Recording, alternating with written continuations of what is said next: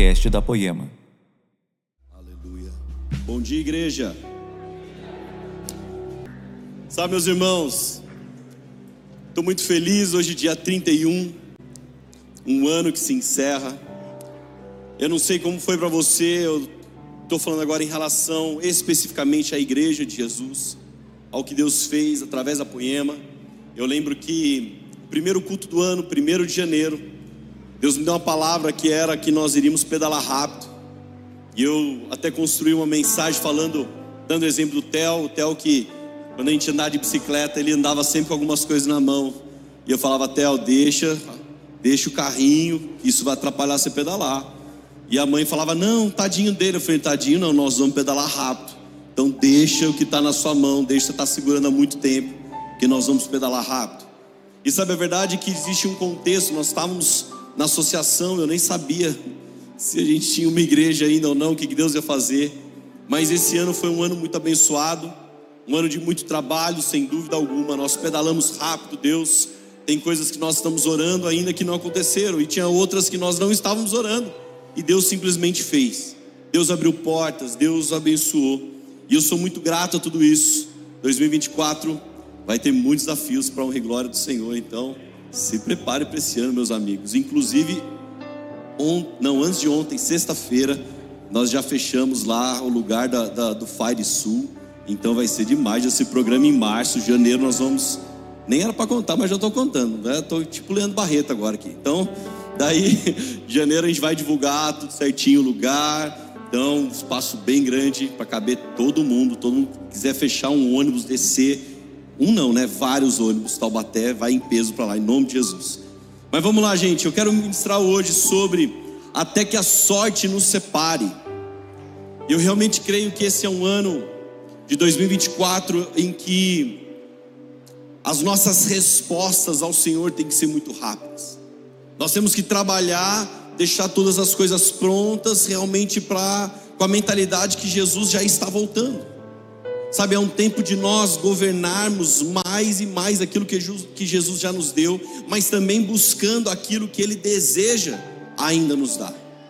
Então, que sorte é, afinal de contas, nós governarmos e vivermos tudo aquilo que Jesus já nos deu, mas crendo, como eu acabei de dizer, também no que Ele há de fazer, no que Ele há de dar em nossas mãos. Então, nós falamos esse ano, né, uma frase que pegou muito rápido: você está morrendo feliz ou está vivendo triste? Isso me levou a uma mensagem de seis anos atrás, sabe, na qual eu lembro eu questionando ao Senhor, eu falei, Deus, parece que às vezes tudo é morte, sabe, parece às vezes que com Jesus tudo é perda, mas e o que Ele já nos deu? Sabe, então você faz parte de uma igreja que você ouve tanto sobre rompimento, sobre morte, sobre alinhamento. Muitos têm aprendido, sabe, há anos a morrer.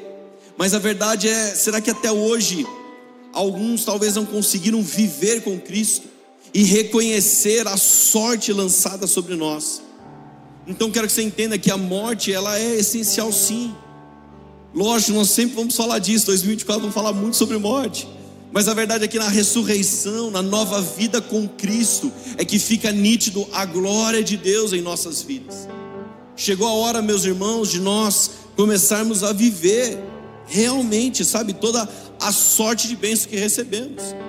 E eu sei que essa frase às vezes pode parecer terrível aos olhos poemeiros, porque nós combatemos, sabe, aqui de púlpito um evangelho fofinho, em que todas as coisas são para você e por você, e, e, nada vai dar errado, sabe? Tipo, nós combatemos muito isso aqui.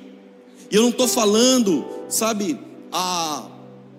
Eu não estou indo para o ponto de, de nós lutarmos contra uma vida que fala de viver um propósito de Deus. Quando nós falamos disso, nós estamos indo contra uma vida que eu acho melhor para mim, que você acha melhor para você. E onde eu quero chegar nisso? Será que nós estamos morrendo felizes ou vivendo tristes? Porque parece que tem gente que só está morrendo triste, não está nem vivendo e muito menos está feliz, só está morrendo triste. Então, onde eu quero chegar? Ó, meus irmãos, chegou o dia de você cantar. Aprendemos a morrer por Cristo, mas e o viver com Cristo? E sabe por quê? Por muitas vezes nós temos relutamos de alguma forma para falar das bênçãos de Deus. Porque se você ligar o seu YouTube, parece que só tem pregação falando da bênção. E sabe onde eu quero chegar, meus irmãos? Por ter tanta pregação que só promete para quem não faz nada. É que nós combatemos de púlpito uma, uma mensagem que vai contra a cruz. Tem muita pregação falando: olha, fala, você não precisa fazer nada, Jesus vai fazer tudo. Eu não estou excluindo a graça de Deus nessa minha fala, mas eu estou falando que por falta de entendimento e posicionamento, alguns se tornaram fanfarrões espirituais, não querem a mensagem da cruz. Então é onde alguém fala, pastor, o que, que eu tenho que fazer para ganhar isso? Olha, como é que faz, pastor, para eu comprar? Quanto custa a minha bênção? Você fala, já custou o sangue do cordeiro. Não, pastor, mas como é que faz para eu ganhar as coisas que eu quero? Você já ganhou, você precisa, Jesus. Não, pastor, então faz o seguinte: faz uma oração, faz uma simpatia para trazer o meu amor de volta. Eu falo, ah, então a simpatia boa, é qual que é? Toma um banho, faz a barba, passa um perfuminho, começa a trabalhar, para de ser um ogro, né? Daí a simpatia para trazer seu amor. Daí você começa a orar para Jesus mudar agora sua vida. Sabe o que eu quero dizer, meus irmãos? Que Jesus é apenas uma programação de final de semana para essas pessoas. Eu realmente espero que eu não estou falando com essas pessoas aqui. Jesus não pode ser uma mera programação de fim de semana. O que, eu vou fazer domingo? Eu vou na igreja para ouvir Jesus. Você já devia estar ouvindo Jesus semana toda. E aqui a gente está na comunhão com todos os irmãos. Sabe, igreja? Algumas mesas algumas mesas, a, a, parece que é tão nítido, as pessoas estão vivendo apenas um extremo. Então existe um extremo que aqueles que só querem a bênção. Mas por tantos anos ouvindo na igreja sobre morte, rompimento, alinhamento, alguns estão partindo para outro extremo. Qual que é o outro extremo? Daqueles que duvidam da bênção dos céus duvidam da bênção do Senhor, duvidam da sorte lançada sobre nós, que por consequência acaba prorrogando a colheita do Senhor. É quase que se fala de bênção, alguém fala: Oh meu Deus do céu, não pode falar sobre isso aqui. É possível declarar que crê em Jesus, ama Ele, mas não desfrutar daquilo que a palavra promete. Então fala para a pessoa que está do seu lado assim: Deus tem planos para nós. Ah, pastor, já sei disso. Você sabe disso, olha só, vou, vou só falar versículo conhecido aqui hoje, tá bom? Jeremias 29, 11 ao 13. Deus tem planos para nós. Que planos são esses? Versículo 11: Porque sou eu que conheço os planos que tenho para vocês, diz o Senhor. Planos de fazê-los prosperar e não de lhes causar dano. Planos de dar a vocês esperança e um futuro. Então vocês clamarão a mim, virão orar a mim, e eu os ouvirei. Vocês me procurarão e me acharão quando me procurarem de todo o coração. Amém? Será que Deus só te causou morte?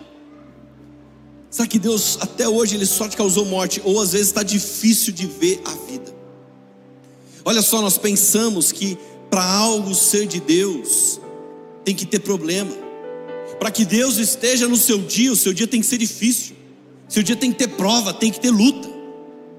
Sabe, eu já testemunhei isso aqui alguns anos atrás. Um dia eu tenho diminuído um pouco isso, mas ainda faço alguns trabalhos burocráticos das outras poemas, poema Taubaté. Mas aí eu tinha um dia, aquele dia que ninguém quer. Eu tinha Receita Federal, tinha que ir no cartório, tinha que ir no correio buscar uma coisa. Eu falei, nossa, vou perder o dia inteiro nesses lugares. Daí eu chego, a hora que eu tô chegando na Receita Federal, eu vou tentar achar um lugarzinho para parar a moto, o guardinha, oh, para aqui dentro. Eu, comigo? É? Para aqui dentro. Eu, eu falei, não, mas não sou funcionário, não. Não, pode parar a moto aqui dentro, tá tranquilo hoje, pode parar. Eu falei, caramba, eu já pensei que sorte a minha, né? Parei a moto aqui dentro. Daí eu cheguei lá na Receita Federal, tal, horário agendado. Eu falei, esse não vai atrasar. Aí a hora que me atende, o cara pede os documentos, eu sempre levo tudo quanto é documento. Ele pediu um documento que eu não tinha. Eu falei, não tem. Meu coração já queria chorar, já falei, não tem esse documento, mas eu tenho que voltar outro dia. Ele falou, Cara, pode deixar, vou dar um jeito para você aqui, ó. Deixa que eu puxo aqui, tal, tal, tal. O cara resolveu, eu falei, caramba, que boa vontade do, do, do irmão. Quase que eu perguntei, esse é irmão? Shalom, não me engano. Daí eu falei, cara, obrigado. Daí eu saio de lá, vou no cartório, que eu chego no cartório, meu irmão, cartório vazio. Eu fui tirar a senha, o cara falou, oh, não precisa nem pegar a senha. vem aqui direto. Eu falei, é mesmo? É, vem aqui direto. Fui lá, reconheceu firma. Eu falei, nossa, gente, tá, esse dia tá estranho. Daí fui no correio. Quando eu chego no correio, meu irmão pensa no correio, tupido de gente, mas tinha gente pra rua. Eu falei, pronto, alguma coisa tinha que dar errado. Daí quando eu cheguei no correio, eu peguei minha senha, peguei minha senha. Gente, eu sentei assim na cadeira que eu sentei, tocou minha senha. Gente, eu levantei meio que incrédulo. Eu falei, nossa, meu Deus, que, que não é possível? E daí as pessoas que estavam ao meu redor olharam de cara feia comigo. Eu falei assim, acho que eu peguei senha preferencial. Só pode ser, eu já pensei no meu pai, porque meu pai ele treta quando alguém pega senha preferencial e não é idoso. Cuidado se você vê alguém xingando, é meu pai. Mas daí eu falei, eu, eu falei, moça, acho que eu peguei a senha errada. Isso aqui é, é, é preferencial. Ela falou assim: não, é, você pegou a senha normal? Eu falei, é, é você mesmo. Daí eu olhei para trás assim, eu falei, seus incrédulos. Não, brincadeira. Eu olhei, eu, eu falei, e esse monte de gente aqui, moço? Falou, não, deles é outro serviço, é sua vez mesmo. Gente, o que eu achei que eu ia gastar, sei lá, o dia inteiro, eu gastei uma hora, resolvi todas as coisas. Daí eu mandei mensagem para ele, falei, mano, ora por mim aí. Estou resolvendo as coisas de trabalho e tá estranho. Ele falou, por quê, cara? Tá dando tudo errado? Eu falei, não, tá dando tudo certo.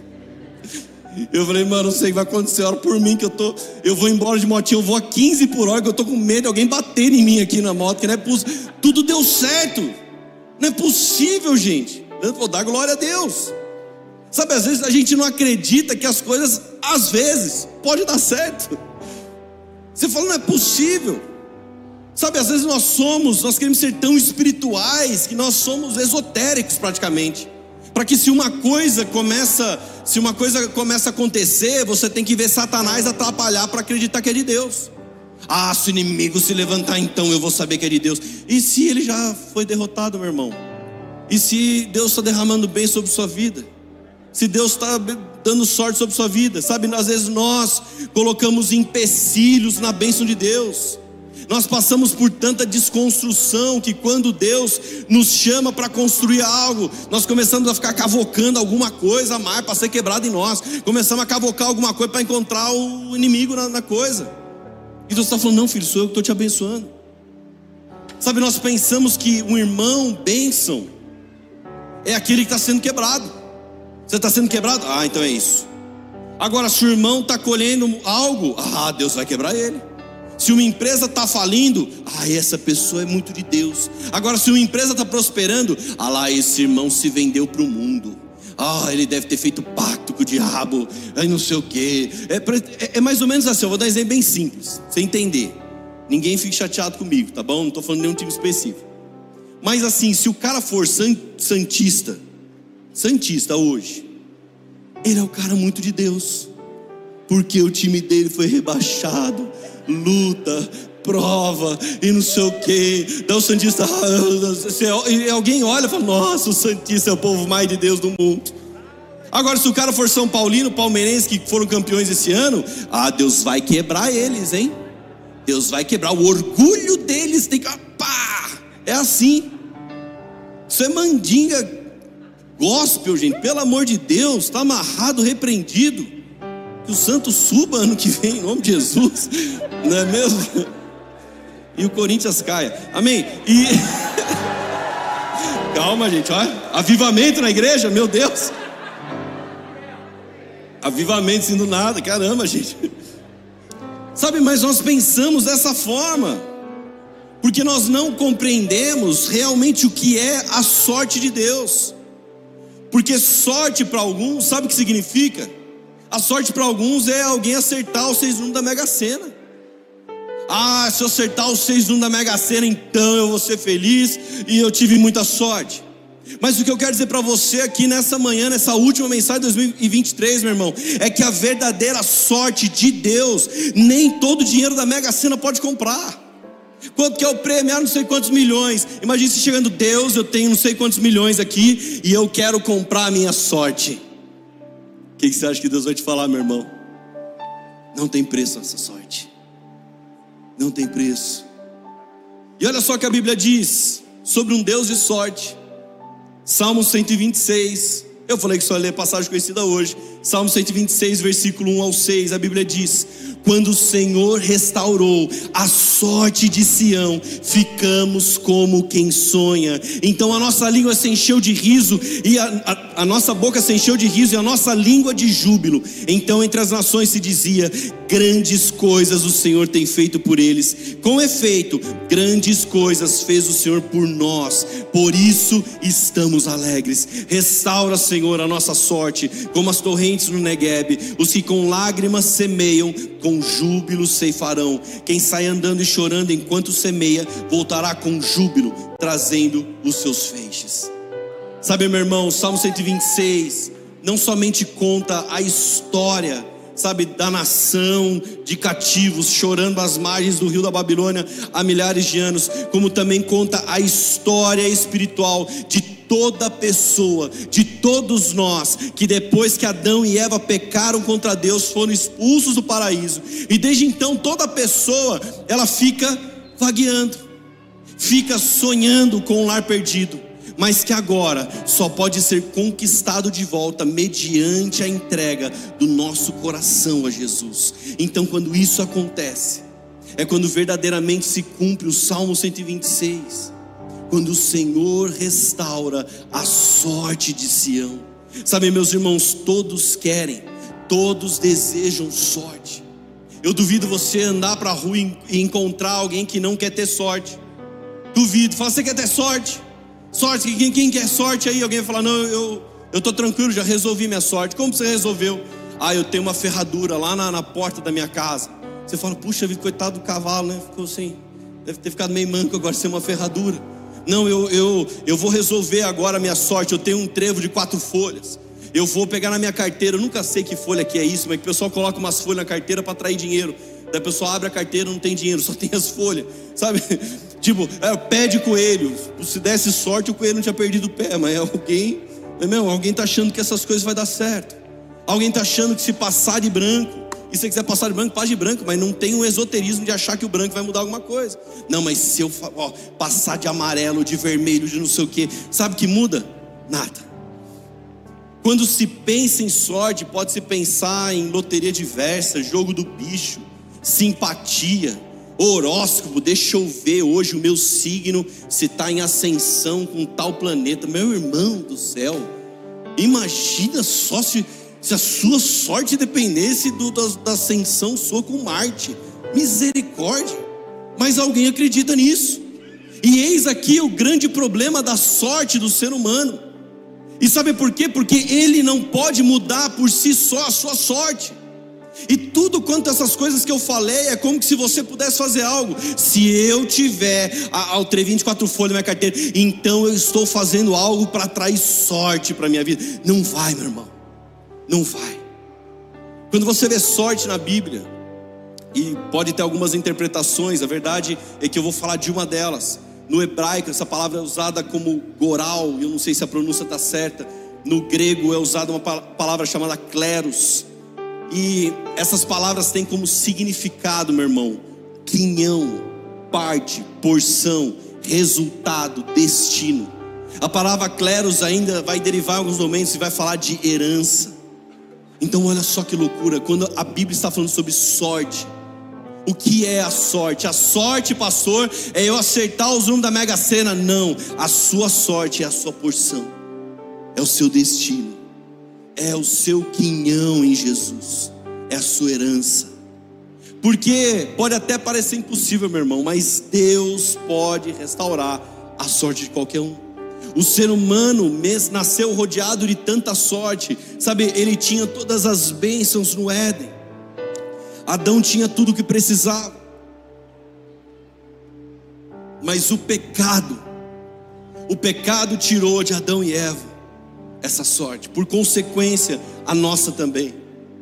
E através, meus irmãos, de Jesus Cristo, Deus pode restaurar a minha, a tua, a nossa sorte. E sabe por quê? Porque Ele é o autor da mesma. A minha sorte não são coisas, a minha sorte é o meu Deus. Ele é o autor da minha sorte. E cada vez que você coloca a sua sorte em coisinhas, é como se você estivesse falando: Deus, eu não creio que o Senhor é minha sorte. Mas eu creio que, olha, esse negocinho que eu tenho guardado no meu bolso, pendurado no meu pescoço ou na minha sala, isso sim me dá sorte. Deus vai falar: não, filho, eu que sou o autor dela. Sabe, meus irmãos, não é sucesso ou prosperidade de uma maneira mística, sem esforço, como a humanidade está acostumada. A bênção não é uma coincidência ou algo que depende do acaso, muito menos dos astros. O que existe é a vontade de Deus, e ainda assim também alinhada com o nosso livre arbítrio do homem fazer a sua parte. Então, quando o Senhor restaurou, ah, quando o Senhor restaurou a sorte de Sião, ficamos como quem sonha. Deixa eu te perguntar uma coisa: quais são os seus sonhos? Quais são os seus sonhos para 2024? Ah, pastor, eu, eu não tenho nenhum, eu só virei o ano, então você está muito errado. Começa a colocar no papel, começa a orar sobre isso. E sabe por quê? Porque talvez Deus vai mexer nos seus sonhos. Deus vai moldar eles, falar: não, filho, você está sonhando muito pouco.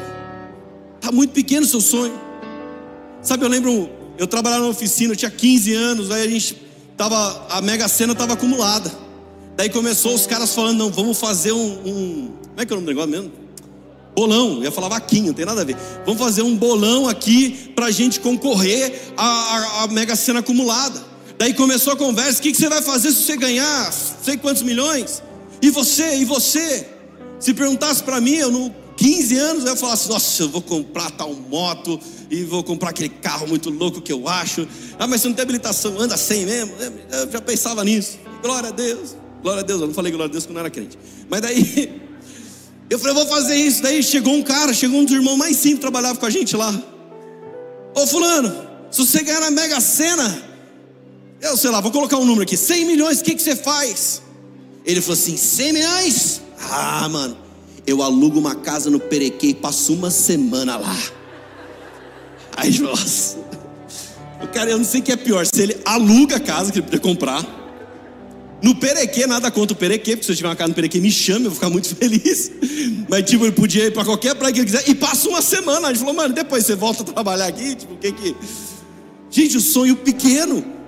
Falou, meu irmão, você está sonhando muito pequeno. Sabe, para. Para alguns, às vezes o seu sonho, Deus, você está falando, Deus, qual é o seu sonho? O seu sonho é parecido como a desse irmão. E Deus está falando, ô oh, filho Puxa vida, eu tenho mais para você.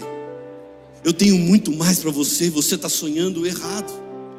Fala para a pessoa que está do seu lado assim: ó, o Senhor vai te ensinar a sonhar melhor.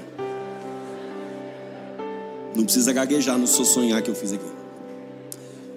Às vezes você tem como meta algo que distancia você do propósito de Deus. E isso é um sonho errado. Você está falando, Deus, eu quero isso. Você está falando, filho, mas se você tiver isso, isso vai distanciar você mais do meu propósito. Imagine você, vou dar um exemplo simples, tá bom, gente? Sei que você tem sonhos melhores que isso. Mas imagine, por exemplo, um, um jovem falando assim: Deus, eu quero, Deus, eu quero, eu quero ser abençoado em 2024. E Deus está falando, vamos lá, filho, fala o sonho certo. Eu tenho um casamento para você, filho. E ele está falando, Deus, eu quero um PlayStation 5. Você está falando, puxa. Está falando, Deus, eu quero, eu quero uma moto, Deus. Eu estou falando, não, filho, eu quero dar um carro para você, para você colocar a sua mulher, seus oito filhos dentro e fazer minha obra. Aí tem que ser uma Kombi de tanto filho que você tem. Filho espiritual, tudo. Você vai fazer a obra. Sabe, às vezes alguém está sonhando errado. Às vezes o seu sonho não cabe no projeto de Deus, no propósito de Deus. Está falando, não, filho, não é isso. Você precisa sonhar melhor. E olha só que a palavra diz, Tiago 4, versículo 2 e 3. Vocês cobiçam coisas, mas não as têm. Matam inveja, mas não conseguem obter o que desejam.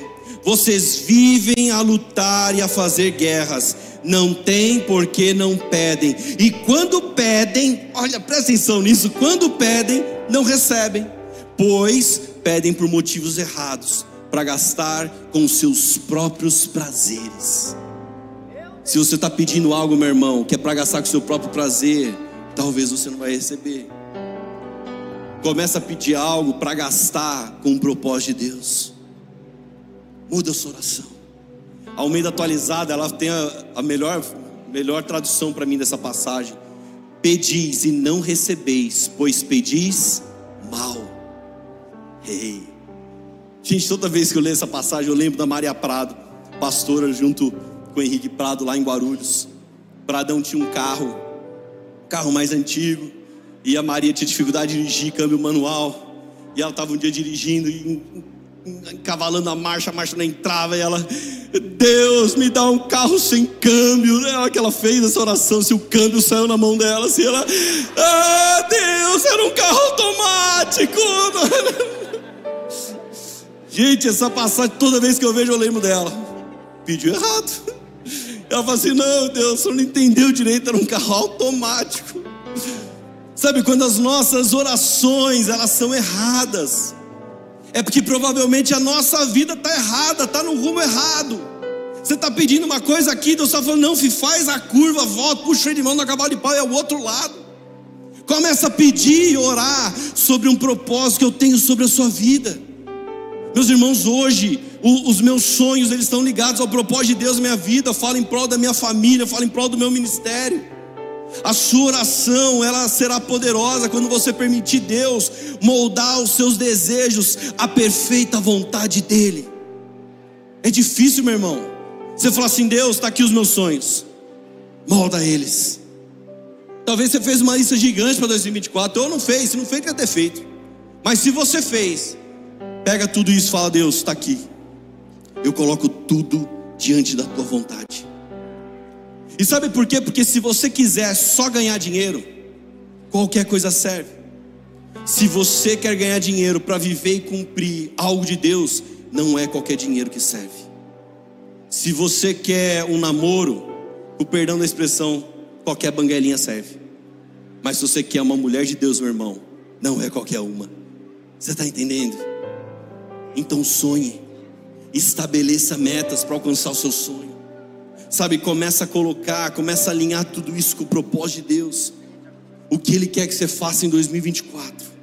Quais são as suas metas? Meu irmão, e não tenha medo de retroceder, talvez em algo que você estava caminhando. Deus falar, filho, esse plano não era o meu. Dá uns dois, três passos para trás. Retrocede. Não tenha medo de Deus te ajustar. Não tenha medo de falar, Deus, eu errei nisso. Sabe, meus irmãos, vou confessar meu coração para vocês. Algo que eu entro 2024 sabendo. Eu declarei, eu profetizei, nós íamos pedalar rápido e nós pedalamos rápido. Mas eu cometi o erro de correr sem descansar o tempo ideal.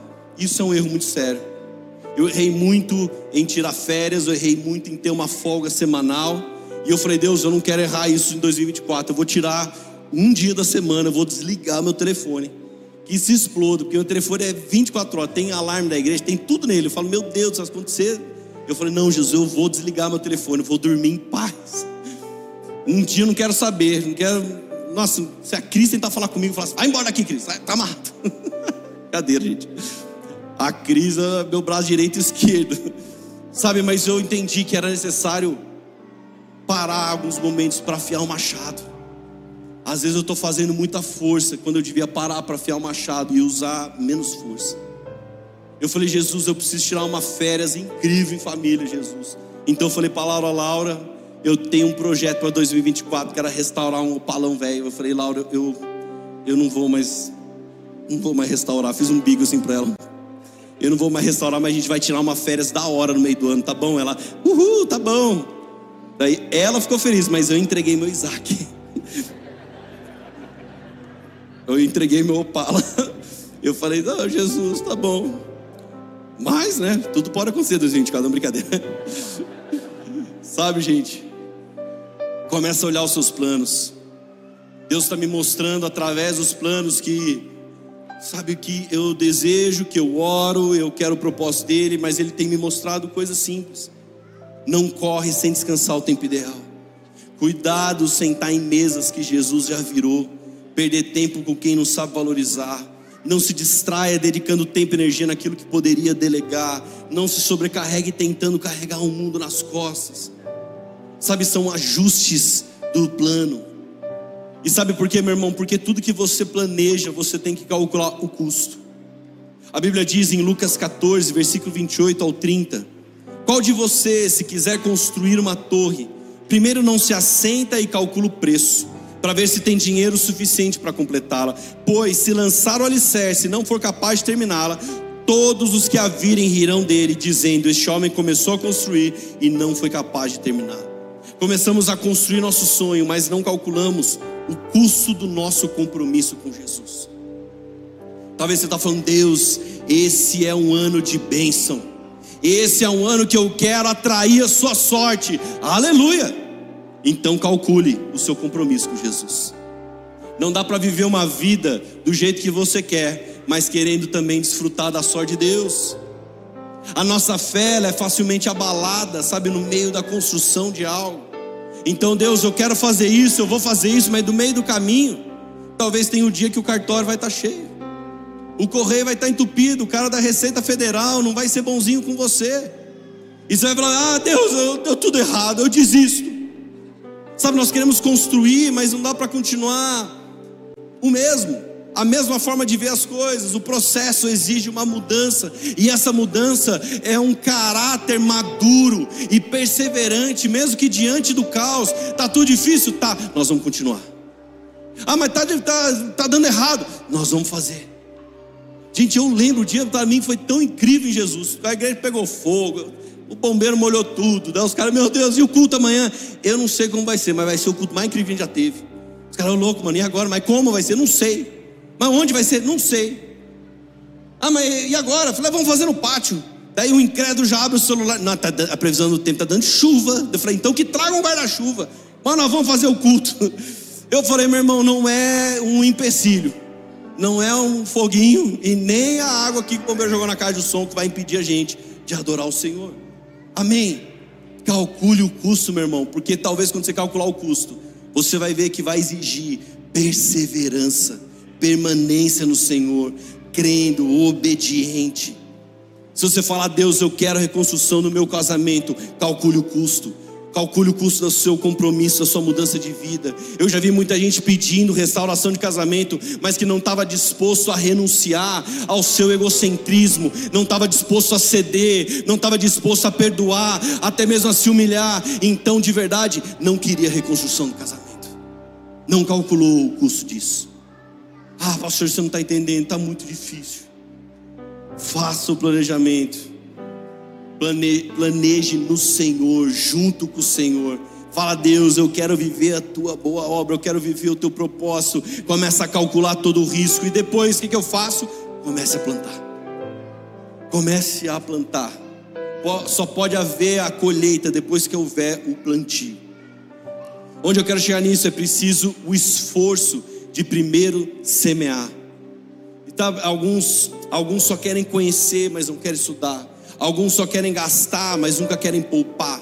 Alguns querem um casamento feliz, mas não investem um tempo de qualidade com a sua esposa.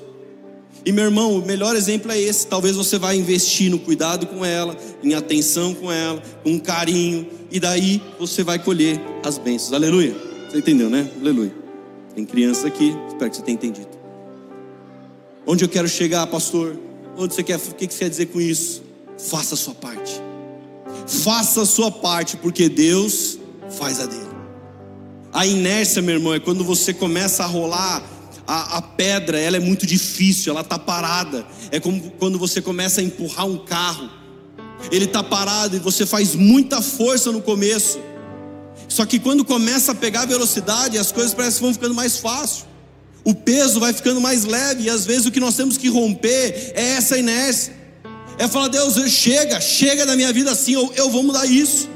Exige muito esforço, muito investimento, às vezes nada se vê.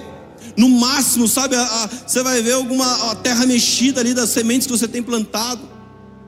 Agora, quando você começa a pegar a velocidade, o peso vai ficando mais leve, a sua vida no Senhor não é que ela fica leve, mas você tem uma maturidade de entender os processos de Deus. Você está num processo para o seu sonho. Ah, meu sonho é esse. Está ligado ao propósito de Deus. Glória a Deus. Aleluia. Poderoso. Então comece, faça. Ah, mas é muito difícil. Vai fazendo, meu irmão. Vai fazendo que no meio do caminho Deus te dá uma porção de refrigério. Ah, mas eu estou cansado. Ele restaura a sua força. Ele te dá perseverança, permanência. Você não desiste. Não é qualquer coisinha que vai te abalar. E sabe por que eu digo isso? Porque a palavra do Senhor diz em Eclesiastes 11:4, quem fica observando o vento não plantará, e quem fica olhando para as nuvens não colherá. Sabe o que significa? É alguém que espera uma circunstância perfeita para fazer algo, e deixa eu te falar, nunca vai fazer. É alguém que fala, pastor, olha, se eu ganhar na Mega Sena, eu vou dar o dízimo. Meu irmão, se ele não ganhar, ele vai continuar sem dar o dízimo, e se ele ganhar, também não vai dar o dízimo, nunca vai fazer. Não, pastor, quando eu casar, então eu vou fazer. Quando eu tiver um filho, eu vou fazer. Quando eu. Não vai fazer nunca. Porque está esperando uma circunstância perfeita. Não tem iniciativa. E não existe a circunstância perfeita. Existe homens e mulheres posicionados em fé, cheios da bênção de Deus, cheios da sorte de Deus, meu irmão, cheio da porção de Deus, falando: Deus, eu sei que o Senhor vai fazer, eu creio no Senhor, isso que eu quero está no teu propósito, Senhor. A gente é vencido por preguiça, por desânimo, por murmuração. Gente, eu lembro, eu contei aqui agora de manhã, uma época, gente, eu era magrinho, olha que benção, eu andava Taubaté inteiro de bicicleta, ia jogar bola, estava na Independência, lá em Tremembé jogar bola, depende de Tremembé, falava, tem um jogo de futebol lá em Pinda, eu ia lá em Pinda jogar bola, pedalava a cidade inteira. Daí comecei a ficar mais velho, peso aumentou também da bicicleta. eu comecei a ficar com uma preguiça, fazer algumas coisas. Daí eu lembro uma vez um cara falou, mano, vamos jogar bola lá não sei na onde. Eu falei, ah, mano, é muito longe. Ele falou, cara, mas é maior de boa o caminho, se você for, é só descida. Eu falei, então, mas para voltar é só subida. Aí não dá, você está tentando ajudar, mas você piora. Não vai dar certo. Sabe, às vezes a murmuração, ela é mãe da ingratidão. Quantas coisas a gente está reclamando em Deus com preguiça, e Deus te deu tudo para você fazer, Deus te deu recurso para você fazer, Deus te deu saúde para você fazer. Você já viu aquela história que o cemitério é um lugar de um monte de projeto lá que acabou. Um monte de projetos, sonhos enterrados. Se você sair daqui agora e for num hospital, talvez na UTI do hospital, sabe, vai estar tá cheio de pessoas falando: "Puxa, eu gostaria de ter feito mais coisa. Eu gostaria de ter feito isso, aquilo, aquele outro quando eu ainda tinha saúde." Quantas coisas você tem hoje, quantas bênçãos Deus te deu hoje para você fazer, mas você fala: "Puxa, não dá não, Deus uma hora eu faço, uma hora eu paro para fazer isso. Sabe o que eu quero dizer, meus irmãos? Arregace as mangas, faça a sua parte e deixa Deus fazer a parte dele. Deus é um Deus impossível, não é? Mas o possível é seu, o possível é meu. Deixa o impossível para Deus fazer, mas o possível eu e você fazemos. Trabalhe, honre, plante. O princípio é de Gênesis, de Gálatas 6, 7, perdão. Pois o que o homem semear, isso também colherá. O que, que você tem colhido? Ou melhor, na verdade, o que você tem plantado. Como está sua horta? Será que você tem plantado coisas boas nela para poder colher? Sabe, ontem Deus me falou alguns nomes no meu coração e eu falei, Deus, eu, eu, eu sei que eu preciso encerrar o ano plantando algumas sementes. Então eu mandei mensagem para algumas pessoas, eu falei, cara, eu tenho que encerrar o ano, eu preciso semear em terras férteis. E você é uma dessas pessoas. E eu quero semear, você é um cara que tem somado ao meu ministério, minha vida, eu preciso semear na sua vida. Cara, me passa o pix aí. Daí um deles falou assim: "Não, mano, sai fora, que é isso?" Eu falei: "Cala a boca, velho. Não impede eu de ser abençoado." Depois eu pedi perdão para ele. Mas é, falei: "Mano, não impede eu de ser abençoado." E sabe por que eu digo isso? Porque às vezes a gente vê pessoas colhendo tantas coisas incríveis, mas os nossos olhos, sabe qual é? Nossa, ele deu sorte, né? Imagine o cara que trabalha do seu lado, trabalha do seu lado, todo dia, ele cumpre horário, ele entra às oito, ele chega dez para as oito. Ele vai embora mais tarde todo mundo, ele honra o chefe, trabalha, faz com alegria, todas as coisas chegam à mão dele. Daí esse cara é promovido em 2024, você vai olhar e falar assim: ah, ele ficou bajulando o chefe, por isso que ele foi promovido. Não foi, meu irmão. Ele plantou o ano inteiro. E o ano inteiro ele fez o certo. Alguém é abençoado financeiramente? Que sorte que ele deu. Deve ter ganho na Mega Sena. Não, talvez ele só plantou sementes. Cuidado com a nossa falta de colheita. Sabe, às vezes é mais fácil culpar a falta de colheita. Eu vou culpar o, o, o, o pastor, o líder, a esposa, o, o, vizinho, o cachorro, o periquito, a tartaruga. Mas nunca a culpa é minha. Começa a falar, Deus, o que, que falta para minha sorte ser restaurada? Porque às vezes nós somos os inimigos da vontade de Deus. Nós somos os inimigos. Sabe, nós, é, é hora de levantar, sabe, puxar as mangas e trabalhar para o seu sonho. Ir para cima, colocando Jesus, sabe, na frente do projeto, falando: Deus, vamos lá, eu sei que o Senhor pode todas as coisas. Meus irmãos, deixa eu te falar uma coisa, eu continuo crendo na escola que Deus vai nos dar, e eu estou fazendo a minha parte. Nós já temos um, um método de ensino, temos um bom plano.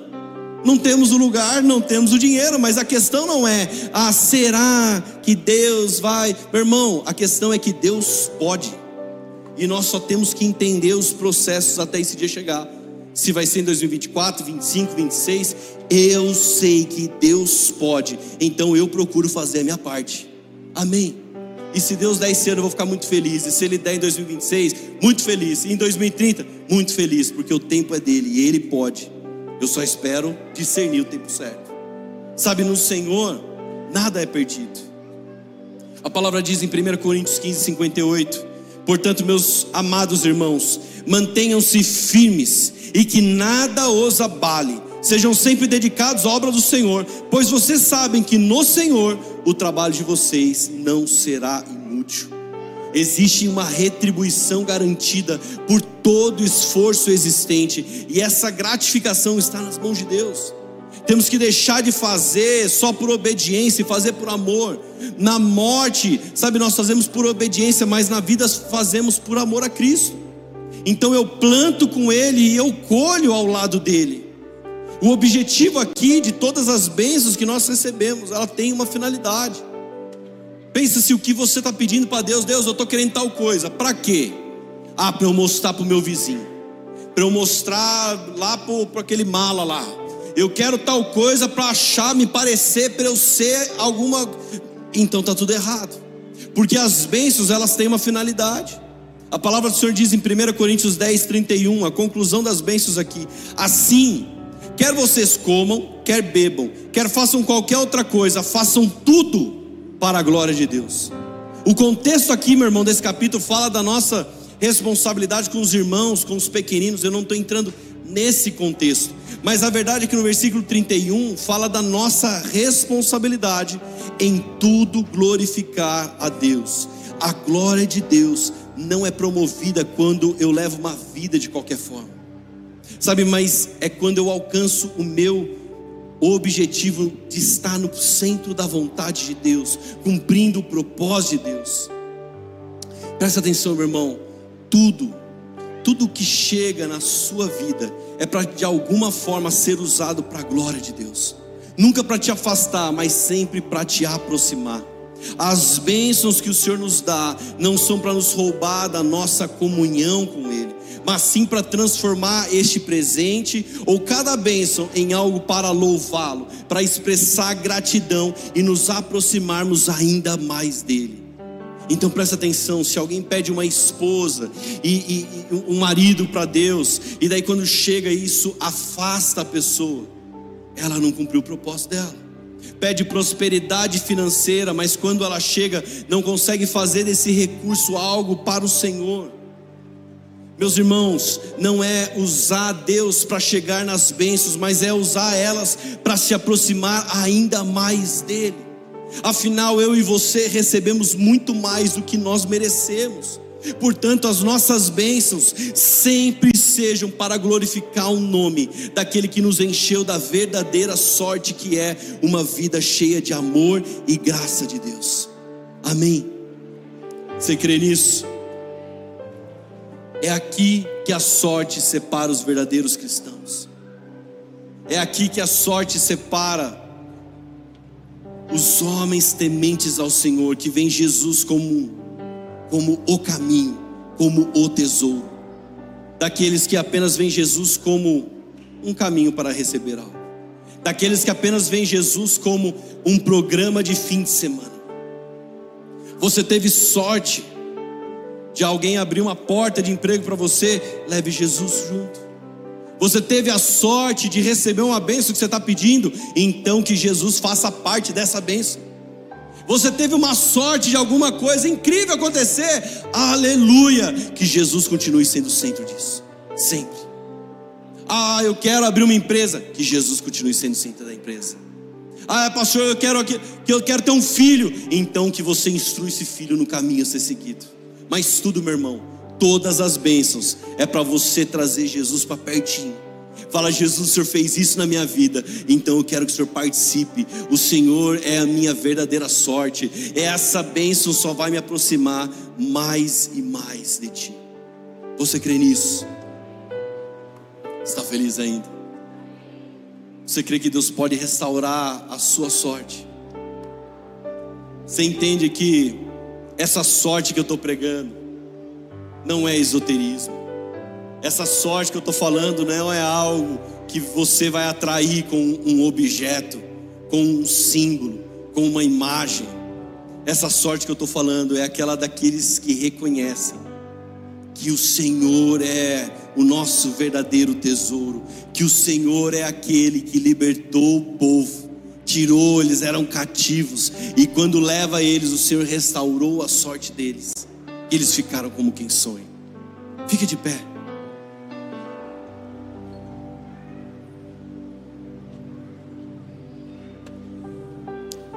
Deixa eu te falar uma coisa.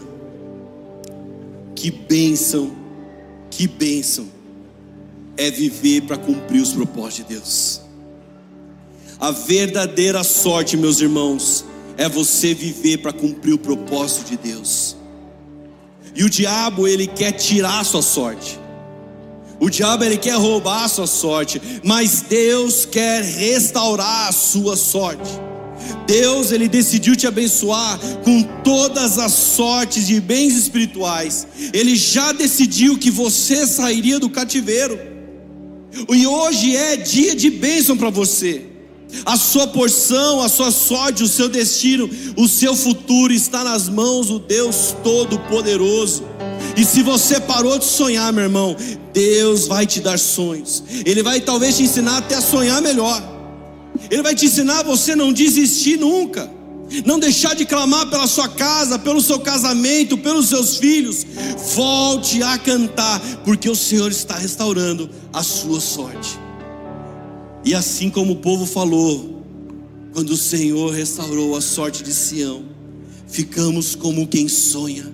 A nossa boca se encheu de riso, a nossa língua de júbilo, e todos podiam falar: grandes coisas o Senhor tem feito por nós. Grandes coisas o Senhor tem feito por você. Grandes coisas Deus tem feito por mim. Grandes coisas Deus tem feito por essa igreja. Sabe, às vezes é difícil você falar: não, Deus não é possível. Você não sabe a minha dificuldade.